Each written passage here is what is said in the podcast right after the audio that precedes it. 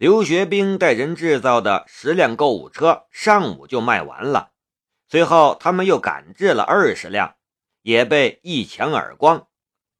好销的原因很简单，雷马制造制作的购物车设计精巧，用料扎实，价钱也公道，最最关键的是好用。打开之后，不仅可以用来购物，把盖子一盖，还可以当板凳使用。这么一来，那些老头老太既可以拖着购物车来超市购物，还可以当一只移动的板凳。走累了就坐上去歇歇，很是方便。夏雷得到这个消息之后很高兴，下午他便让管灵山去工商局注册商标，准备量产。一旦有一定的库存，销售科的人就会走出去拓展销售渠道。一个购物车的小商品不会带来多大的利润，但这是一个很好的开头。也给雷马制造公司指明了一个发展的方向，那就是以人为本，设计和生产普通老百姓最需要的商品，而不是一步登天去生产汽车、去生产大型机械什么的。小公司就要有小公司的姿态，就要有小公司的策略，先积累再发展。下午，秦香来到了夏雷的工作室。秦香穿得很妖艳，白色的深 V 圆领 T 恤，七分紧身短裤，腰上还扎了一根黑色的装饰腰带。这一身装扮，再加上她那张比女人还漂亮的脸蛋儿真真是妖气深重。雷马制造和美之美超市的员工。背后都称秦香为女王秦，他知道后非但没有生气，反而乐呵了好几天。在忙什么呢？秦香的声音细细的。夏雷停下了手中的活儿，说道：“准备造一台机床。”机床不感兴趣。秦香笑着说道。我就是来看看你，与你聊聊。夏雷笑了一下。你想与我聊什么？池静秋，还有那个很像你爸爸的人。夏雷顿时愣了一下。这一段时间，他都没有去想那笔不明订单的事儿了。现在秦香突然提起。他的脑海之中顿时又浮现出了那个男人的样子。那笔订单，那个长得很像父亲的男人，对他来说是一个没有解开的谜。你去德国之后，我没有忘记这件事。我又跟踪了池静秋几次，那个男人没有再出现，但我意外的发现。他见了那些给我们公司下订单的小客户，然后那些客户都成了东方重工的客户。秦香说道。夏雷的眉头顿时皱了起来。我听思瑶说，他问过你，你说你不知道，可现在又怎么？秦香说道。思瑶脾气火爆，她可是一个习武的女人。这样的事情，我告诉她，她一定会去找池静秋的麻烦。不要忘了，你还有一个徐浪这样的对手。要是他打了池静秋的话，徐浪肯定不会放过这样一个报复你的机会。如果思瑶被抓了，你又在德国，我又管理不了你的公司。这里岂不是乱套了？秦香不只是长得像女人，心思更像女人，很细密。她虽然瞒了梁思瑶，但不得不承认，她这么做考虑的很周全，也是对的。夏雷点了点头：“嗯，你这么做是对的。可是以池静秋的身份，他不大可能说服我们以前所有的小客户吧？再说了，那些小订单他也看不上啊，他为什么会这么做呢？秦香淡淡的道：“你忘了他是谁的人了吗？”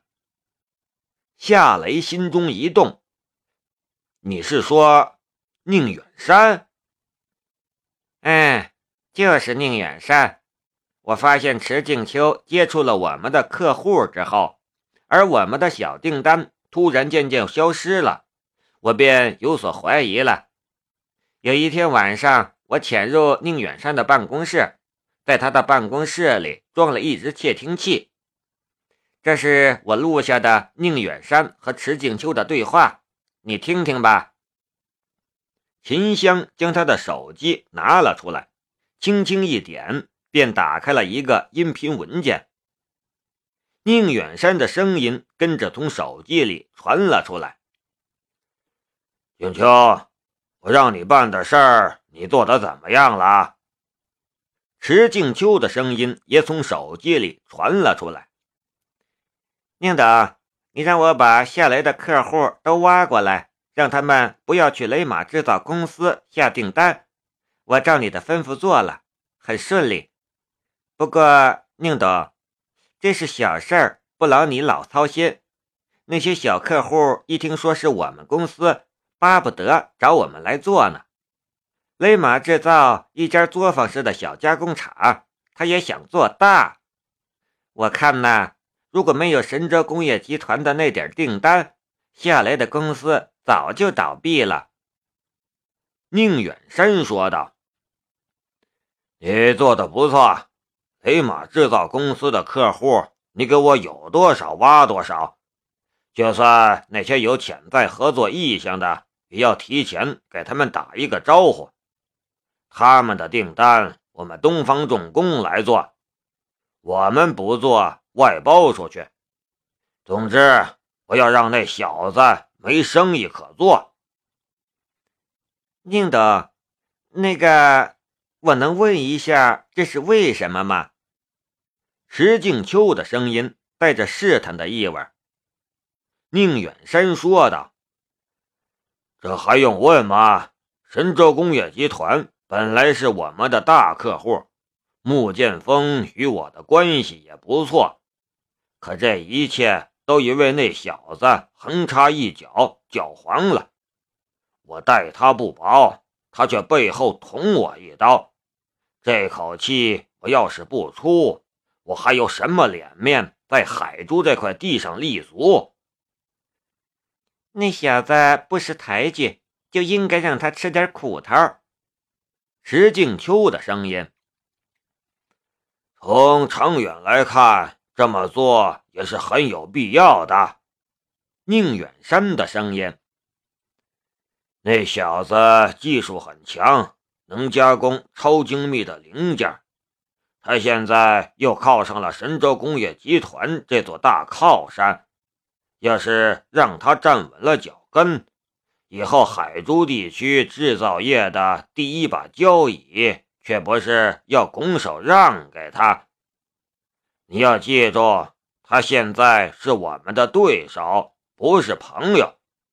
商场如战场，他就是我们的敌人。对敌人，当然是要越早灭掉越好。我懂了，宁董，去吧。宁远山的声音，音频文件到此结束。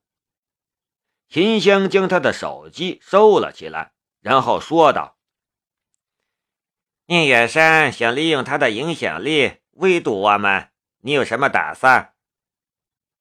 宁远山做这样的事情，就像是古代战场上的围城战，不交刀兵，却切断了雷马制造公司的粮草和水源。如果他的计划成功的话，那么等到神州工业集团复制出约瑟夫的大型智能机床，雷马制造公司就没订单可做了。不等谁戳一指头，自己就会倒在战场上。夏雷沉默了一下，才说道：“在海珠这块地上，宁远山确实有着很大的影响力。作为最大的国企老总，他的影响力甚至比胡厚市长还要大。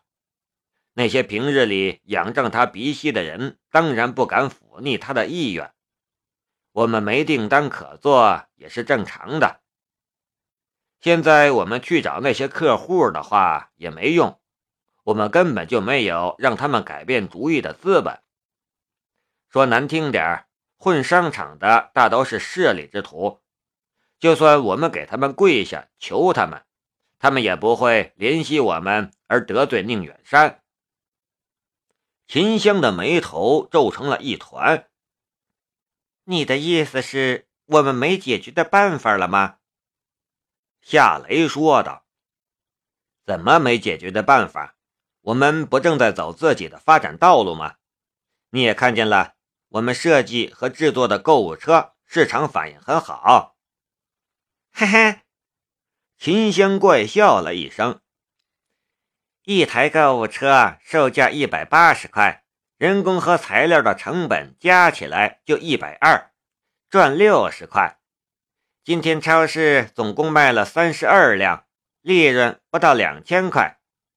如果你说的解决之道就是这个的话，你是逗我吗？就算卖得很好，但秦香也不看好，这是正常的。没人会指望这样一种小商品能让一家公司发展起来。夏雷却笑了笑：“这才只是一个开头，你就看着吧。”你的意思是不打算对付宁远山吗？秦香试探的道：“我是说，用我们自己的方式。”夏雷说道。你是指像我们对付黄一虎那样的方式吗？对呀，找出他的把柄，我们联手就没有偷不到的东西。秦香说道：“一旦我们找到宁远山的把柄，我们就能要挟他，让他把我们的客户还给我们。我们甚至可以让他分给我们更大的订单。”夏雷摇了摇头：“你错了。”我错了，是的，你错了。”夏雷说道。“首先，你没有弄清楚宁远山是一个什么样的人。他不贪，也不好色，为人清廉，几乎没把柄可循。要是他有什么违法的勾当的话，现在反贪风刮得这么厉害，怎么没有关于他查他的半点流言蜚语出现呢？”这个，秦香还真是没有想到这种情况。夏雷又说道：“还有，你记住了，不是所有的事情都想着用违法的方式去解决。就算暂时解决了问题，那也会留下隐患。这样的隐患多了，总有一天会被清算的。那怎么办？”秦香苦笑道。你不会真的指望购物车吧？夏雷指了一下地上的一大堆材料，还有他完成的一部分底座，说道：“看见了吗？它将是这个世界上最先进的机床，在华国只有我能制造。宁远山想堵死我的路，哼！他也搞错了一件事，那就是我其实是在飞。”秦香愣了一下，忽然哈哈笑了起来。他堵路，你却飞，嘿嘿嘿嘿嘿。虽然我不知道你造的这机床是个什么鬼，但是我相信你。好了，你去忙你的吧，我还有很多活要干呢。”夏雷说道。秦香张开了双臂，拥抱一下吧，你从德国回来。我都没有抱一下你，夏雷是满头黑线了。